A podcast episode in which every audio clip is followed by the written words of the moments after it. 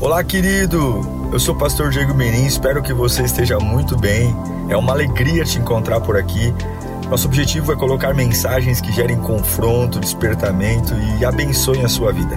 Em instantes você vai ouvir um sermão e eu espero de verdade que Deus fale com você. Se você puder também me siga nas minhas redes sociais, sempre estamos colocando conteúdos que gerem confronto e inspiração. Eu desejo um bom sermão para você e que Deus te abençoe sempre. É, Evangelho de João, capítulo 2. Diz assim o texto: No terceiro dia houve um casamento em Caná da Galileia e a mãe de Jesus estava ali. Jesus e seus discípulos também haviam sido convidados para o casamento. Tendo acabado o vinho, a mãe de Jesus lhe disse: Eles não têm mais vinho. Respondeu Jesus: Que temos nós em comum?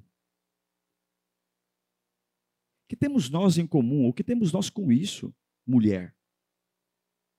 A minha hora, a minha hora ainda não chegou. Sua mãe disse aos serviçais: façam tudo o que ele mandar. Ali perto havia seis potes de pedra, do tipo usados pelos judeus para purificação, purificações cerimoniais. Em cada pote cabiam entre 80 e 120 litros de água. E disse Jesus aos serviçais: Encham os potes com água. E os encheram até a borda. E então lhes disse: Agora levem um pouco ao seu encarregado da festa. Eles assim o fizeram. E o encarregado da festa provou a água que fora transformada em vinho sem saber de onde viera. Embora soubessem os serviçais que haviam tirado a água, então chamou o noivo e disse: Todos servem primeiro o melhor vinho. E depois que os convidados já beberam bastante, o vinho inferior é servido. Mas você guardou o melhor vinho até agora. Este sinal milagroso em Canaã, Canaã da Galiléia, foi o primeiro que Jesus realizou e revelou assim a sua glória aos seus discípulos que creram nele. Vamos orar? Fala conosco, Senhor, nessa tarde. Nós estamos aqui por uma única razão. A gente quer te ouvir, Pai. Não dá para sair dessa reunião sem te ouvir. Ajuda-nos a ter a clareza qualquer ansiedade, angústia, qualquer pressão sobre o amanhã, que seja repreendida agora. Que todos nós tenhamos as nossas mentes focadas aqui agora. Em nome de Jesus. Amém. Esse casamento não é um casamento comum, ok? Tem um mistério nesse casamento. Tem algo diferente nesse casamento. O casamento na Bíblia está muito presente, ok? Você vai encontrar casamentos do começo ao final. A criação do homem começa com um casamento. Casamento de Adão com Eva. Deus inicia a história da humanidade com um casamento.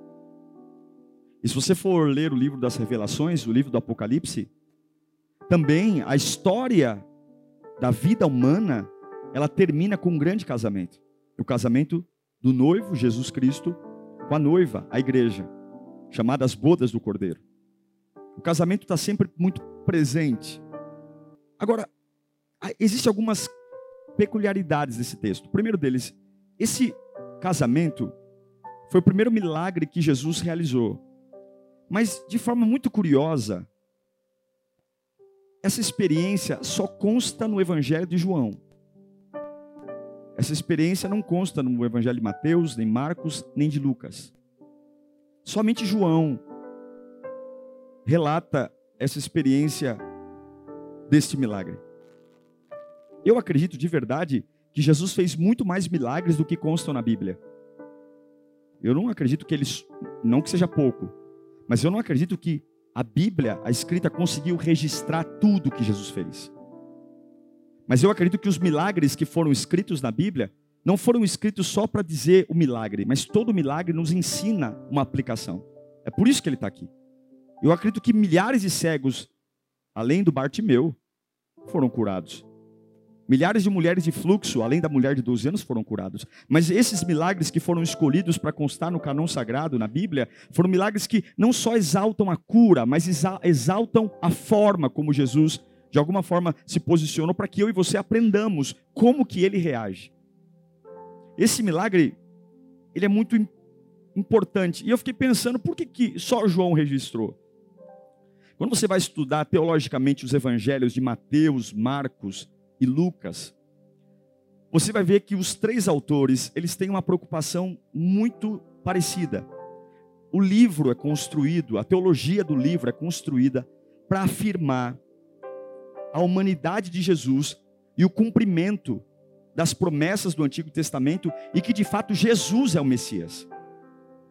Existe uma preocupação muito grande de Marcos, Lucas uh, e Mateus em falar da genealogia, em falar do quanto Jesus descende de Davi, em falar em quanto Jesus personifica de verdade o Salvador, foi profetizado por Isaías, por Ageu.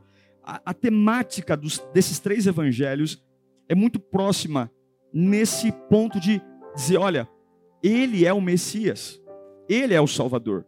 Ele está de forma humana, mas ele é o Messias. Tanto que todos os três evangelhos focam demais a genealogia, mas João não. O evangelho de João, João não, João não, não se preocupa na redação do evangelho, inspirado por Deus, em falar muito do Jesus homem. Tanto que o evangelho de João não começa com genealogia, dizendo que Jesus era filho do fulano, enfim. Olha que como é que começa João 1:1. Coloca para mim. João 1:1. Ele não começa falando do Jesus humano, mas João começa o texto dizendo: no princípio, ele era a palavra, e a palavra estava com Deus, e a palavra era Deus. Põe dois. Ele estava com Deus no princípio. Põe três. Todas as coisas foram feitas por intermédio dele. Sem ele, nada do que existe teria sido feito. Nele estava a vida, estava a luz para os homens. João, ele se preocupa também, assim como Marcos, Mateus e Lucas, em mostrar que Jesus, o humano, é Deus. Mas a maior preocupação não é amarrar Jesus na genealogia judaica, ou dizer, olha, ele veio, enfim, para dominar o trono. Não. A preocupação de João é dizer que, mesmo ele sendo homem, estando como homem, ele é plenamente Deus, independentemente se vocês concordam que ele descende de Davi ou não, ele é Deus. A preocupação do livro de João é trazer a, a ideia de que Deus, em sua plenitude, mesmo com as combinações ou não das profecias, ele é a própria presença de Deus. O livro de João, ele é um livro mais profundo do que os outros evangelhos. Ele é um evangelho que trata a presença de Jesus de uma forma mais espiritual, mais profunda do que Mateus, Marcos e Lucas ele elevou demais o entendimento. Veja, para você explicar a trindade, o melhor texto para você explicar a trindade é o texto de João, dizendo a personificação da, do verbo, da palavra. Estava com Deus, era Deus. E verbo se fez carne. Ou seja, ele é Deus. João começa tratando sobre coisas muito profundas. E ele conta logo no capítulo 2 um milagre, o primeiro milagre de Jesus. Ele não se preocupa muito com o enredo, ele não se preocupa muito em contar como é que os discípulos foram chamados. Não tem muita citação, porque no capítulo 2, do primeiro milagre, Jesus já tem os discípulos. Ele não está preocupado em contar sobre a história de Pedro, ele está preocupado em mostrar o caráter divino de Deus. E aqui você já leu comigo, há um casamento Jesus não é o centro do casamento, ele não é o centro do poder, ele foi convidado com os discípulos para participar de um comes e bebes.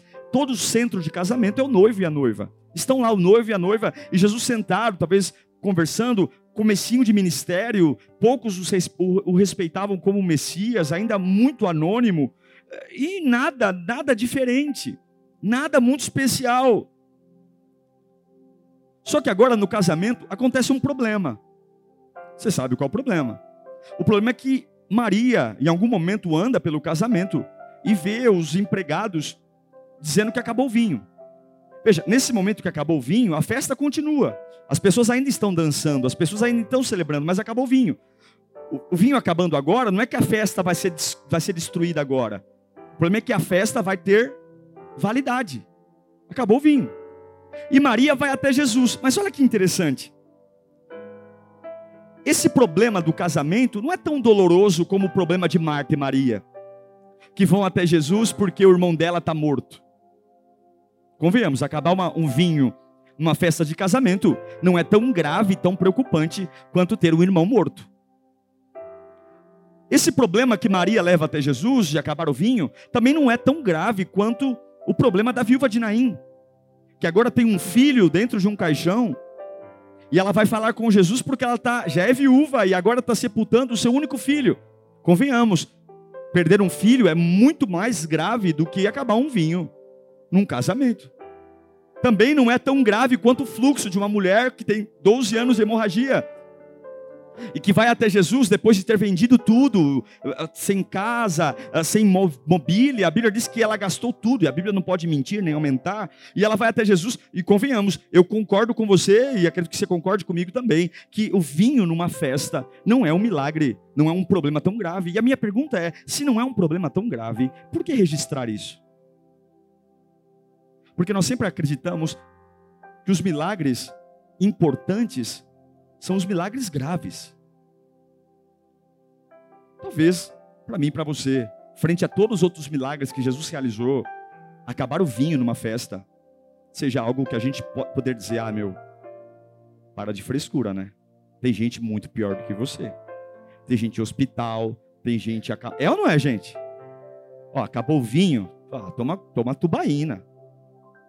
Acabou o vinho, toma água. Importante é a gente estar tá junto aqui. Mas o interessante para mim é que esse vinho não é tão grave, acabar esse vinho não é tão grave, por exemplo, como uma ranceníase, uma lepra,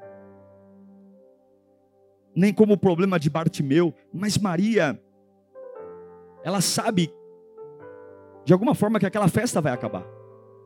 E que agora as pessoas estão pulando, dançando, celebrando, mas em algum momento a falta desse vinho vai fazer as coisas começarem a piorar, a degringolar. E eu queria falar com você a respeito do tempo, rapidamente. A respeito de nós tem, tem testarmos o tempo.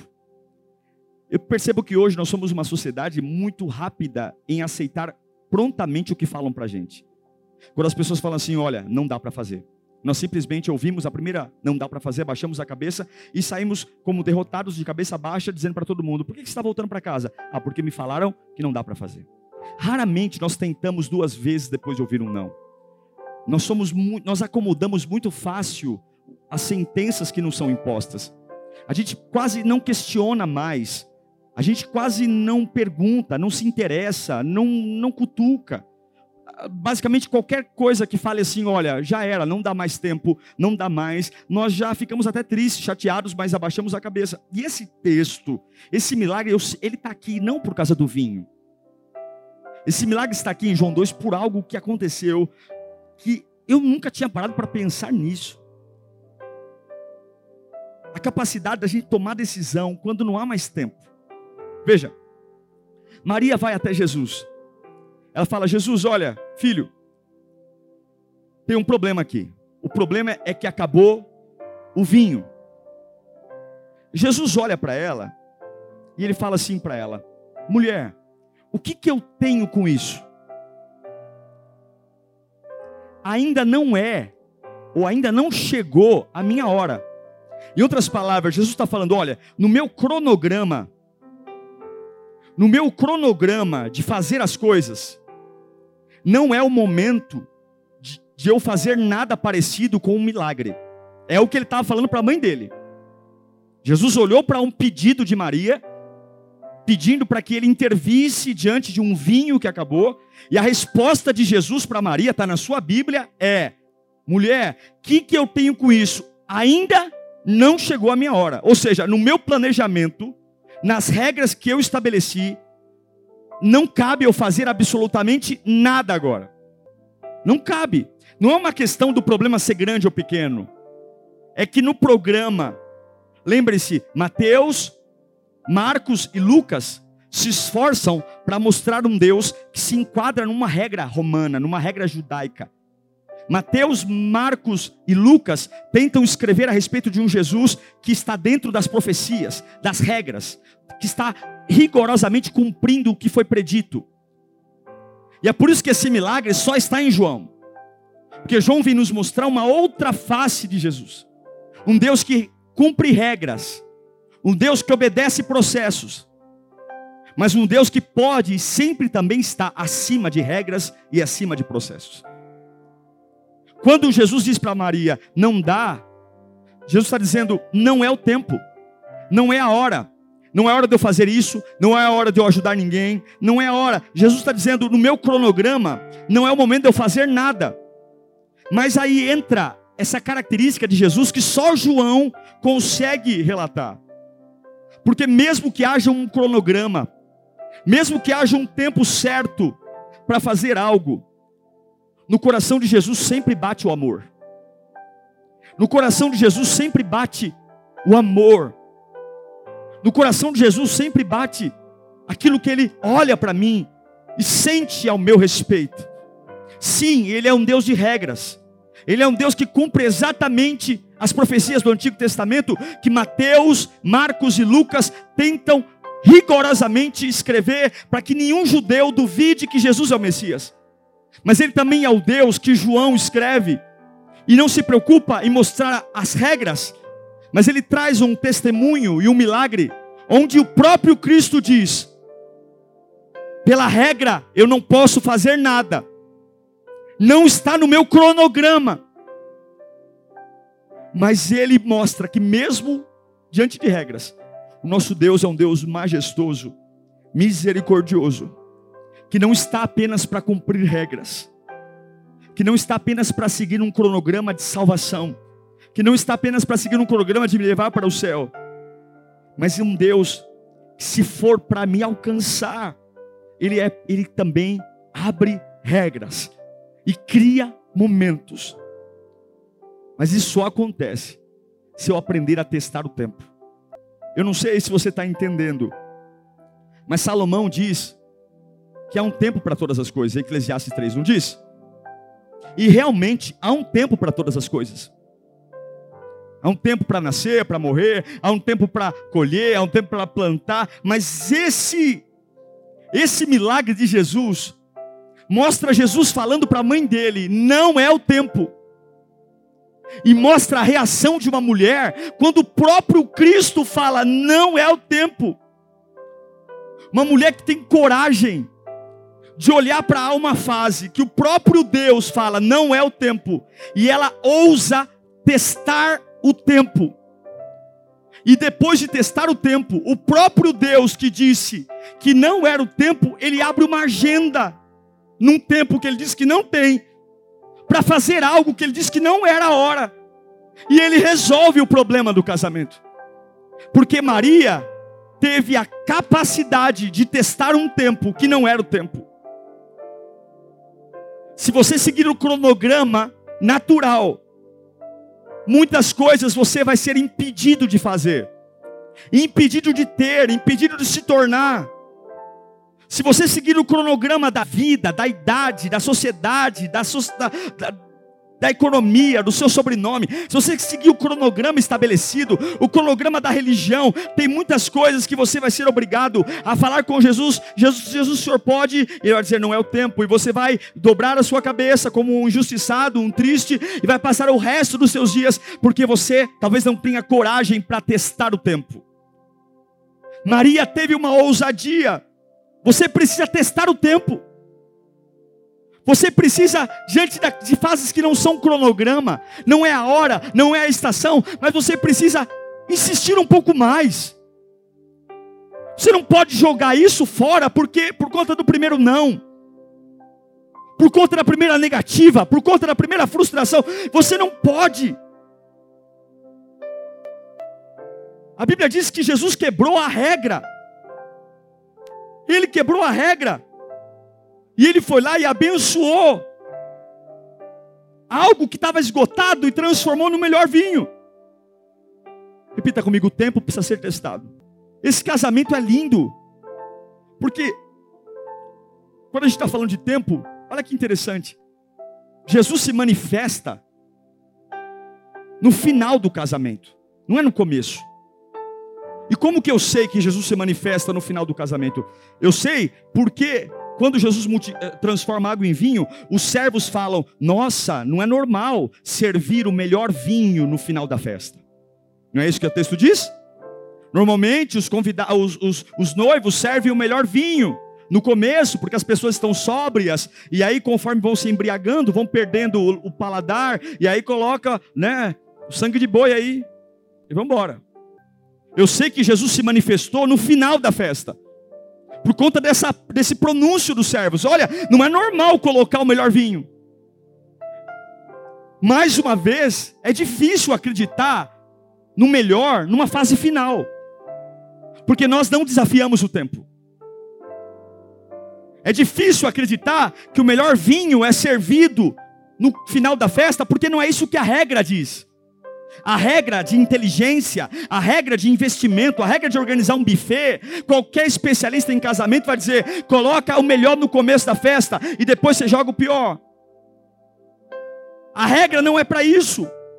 Ninguém serve isso, mas eu quero falar, talvez com algumas pessoas aqui que até amam a Deus, são servos fiéis não faltam no culto, não faltam na igreja, mas talvez você está vivendo debaixo de tanta regra, e essas regras te, deixaram você ser submisso ao tempo. Você não conversa com o tempo, você não desafia, você não fala, você se cala, você aceita, aceita os enlatados, enlatados sociais, enlatados familiares, enlatados, e aí começa a simplesmente trazer a morbidez, porque eu estou velho, porque eu estou cansado, porque eu estou frustrado, porque eu já estou cansado. Eu quero que você entenda: Jesus ele quebrou a regra. A maior marca desse milagre não é a água se virar vinho, não. A maior marca desse milagre é um Cristo quebrar uma regra.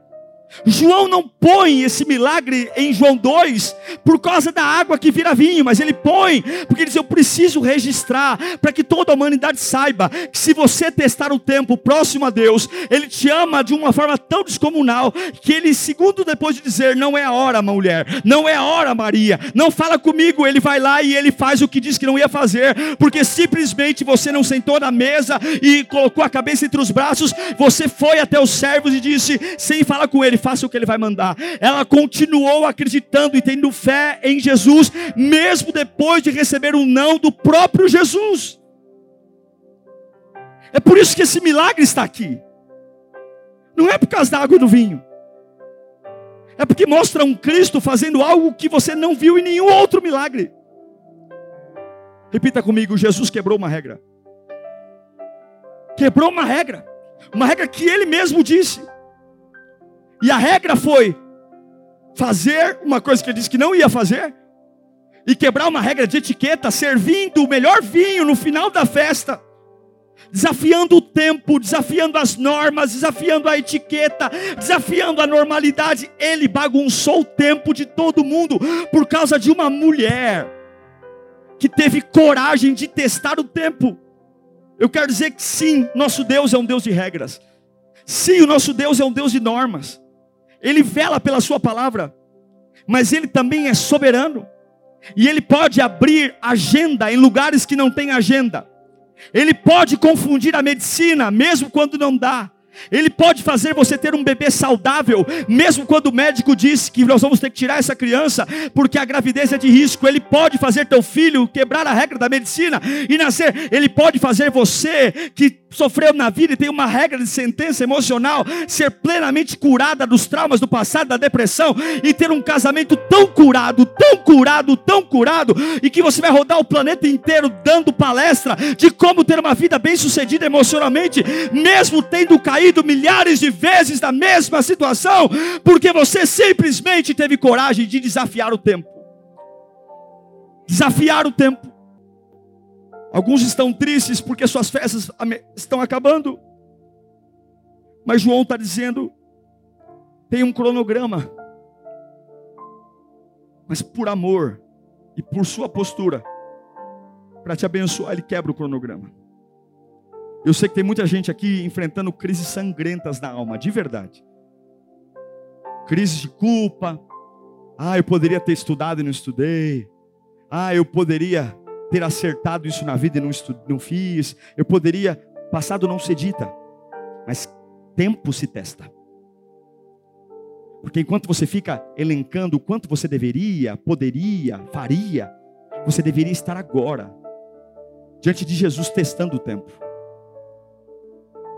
Dizendo, Jesus, eu sei que não é a hora. Eu sei que diante de todo mundo eu estou velho. Eu sei que eu não tenho crédito no mercado. Mas o Senhor pode transformar essa água em vinho? Mulher, não é a hora, não é minha hora. Sabe o que ela faz depois que Jesus fala que não é hora? Ela não senta na mesa e vai chorar. Sabe o que ela faz? Ela vai para os servos e fala: façam tudo o que ele mandar. Parece que ela não entendeu o que Jesus disse. Parece que ela não entendeu o que Jesus disse. Parece que ela não está decidida a entender o não de Jesus. Porque talvez Jesus não disse aquele não para ela parar. Jesus disse aquele não para saber se ela é capaz de confiar nele, até mesmo quando ele diz que não vai fazer. Até mesmo quando as coisas não chegam do jeito que você planejou.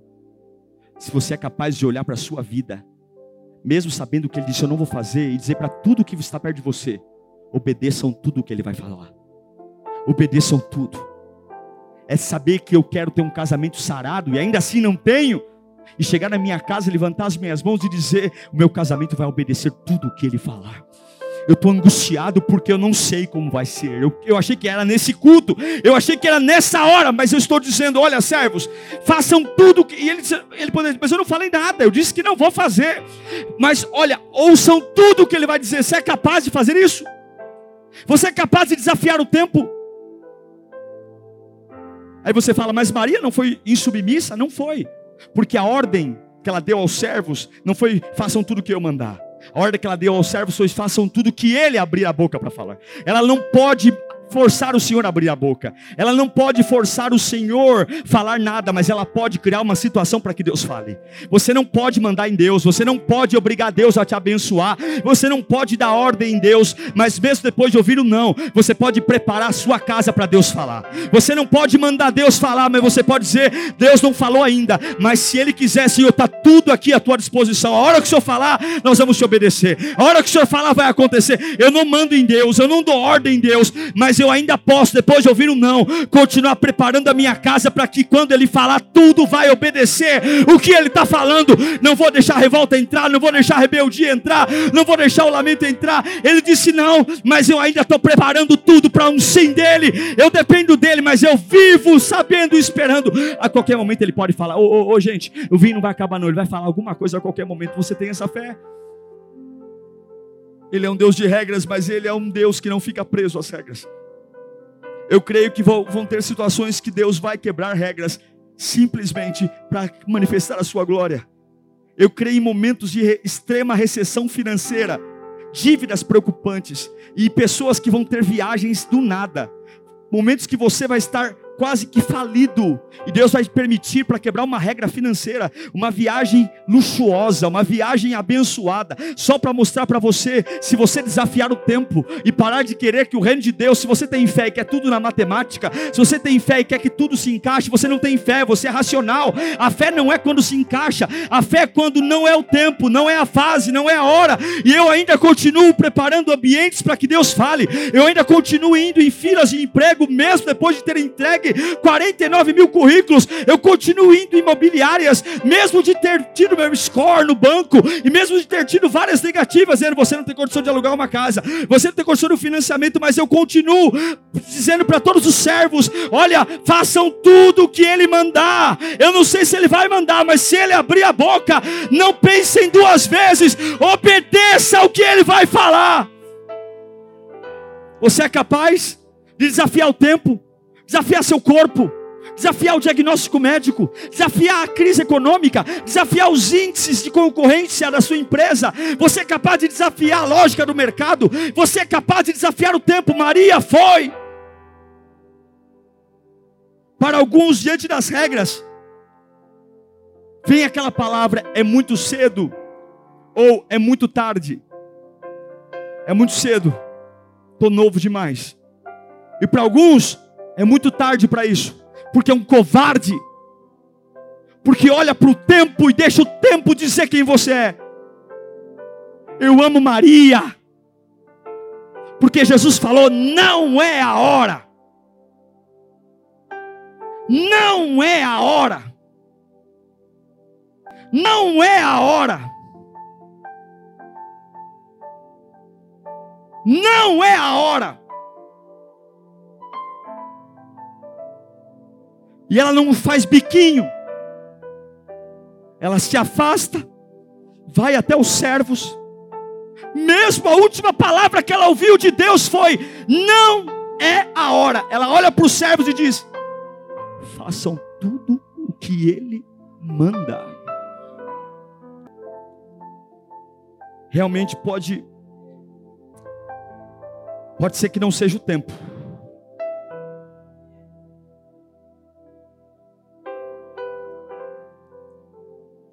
Quero que você entenda, olhe para mim. Que pode ser que não seja a sua hora. Pode ser que não seja a sua hora, mas pode ser a sua vez.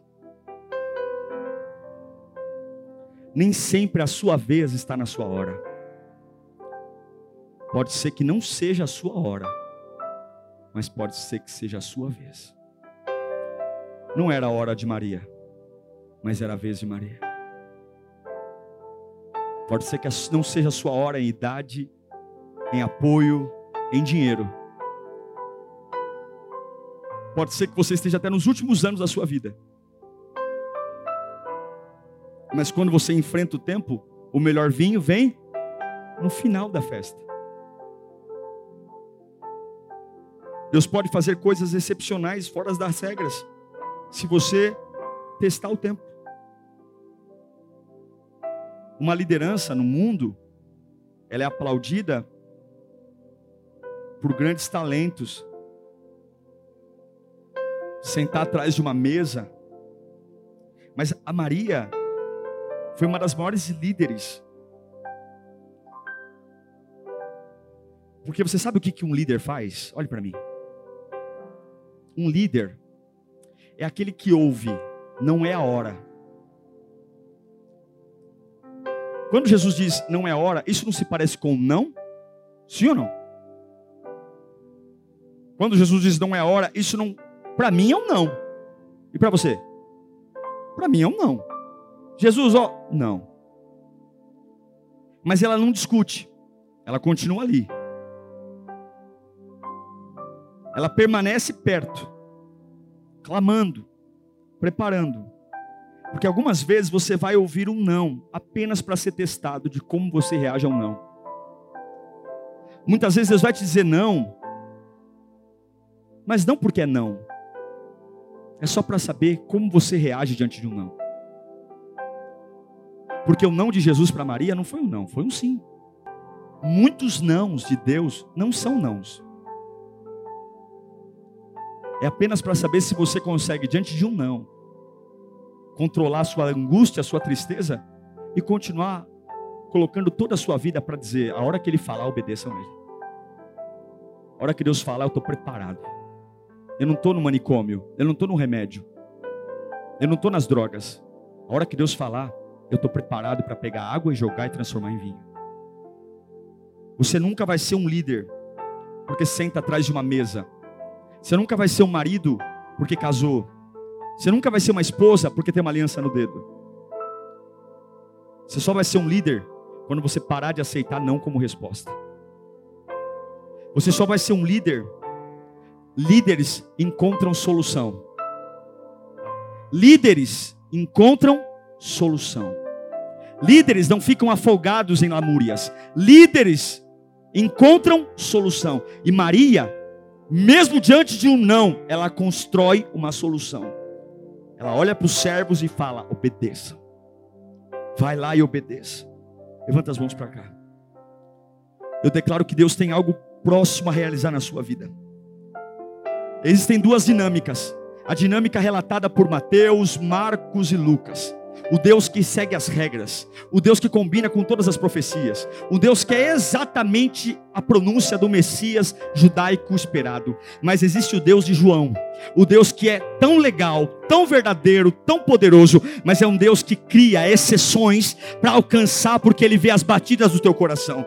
Eu quero dizer que quando houver um não na sua vida, ó, levanta sua mão para cá, ao invés de você chorar, olhe para todos os lados em sua volta, e mesmo com dor, mesmo com o coração partido, testa o tempo, mesmo com um diagnóstico debaixo do braço, mesmo com uma, um RG de alta idade, mesmo com várias sentenças, mesmo com o coração sangrando, mesmo com o coração fracassado, mesmo ouvindo o não do próprio Deus, Deus manda te dizer hoje: eu quero que você continue preparando o ambiente para que eu fale, mesmo quando eu disse que não vou falar, você pode fazer algo. Sabe por que, que Deus cura Maria? Porque Maria consegue fazer algo depois de um não. Levanta as mãos. Você sempre pode fazer algo depois de um não.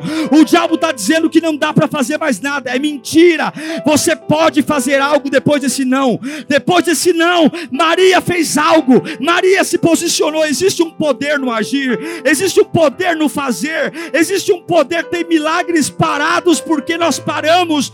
Tem milagres parados porque nós paramos para obedecer o tempo. Milagre não se baseia apenas em Jesus. Milagre se baseia na capacidade de fazer alguma coisa, mesmo depois de ouvir um não. Mesmo depois de ouvir um não, milagre se baseia na capacidade de eu executar alguma coisa, mesmo depois de Jesus dizer: não é o cronograma, eu amo Maria, porque ela conta o problema. Jesus diz não, mas ela continua fazendo alguma coisa. Deus quer que você continue fazendo alguma coisa, onde você estiver, você pode executar algo. Você pode. Uma mãe envergonhada por um não de um filho, continua fazendo algo. Existe algo que Deus vai usar na sua vida. E o milagre termina. Coloca aí, João 2,11 e eu encerro. E esse sinal miraculoso em Cana da Galileia foi o primeiro que Jesus realizou.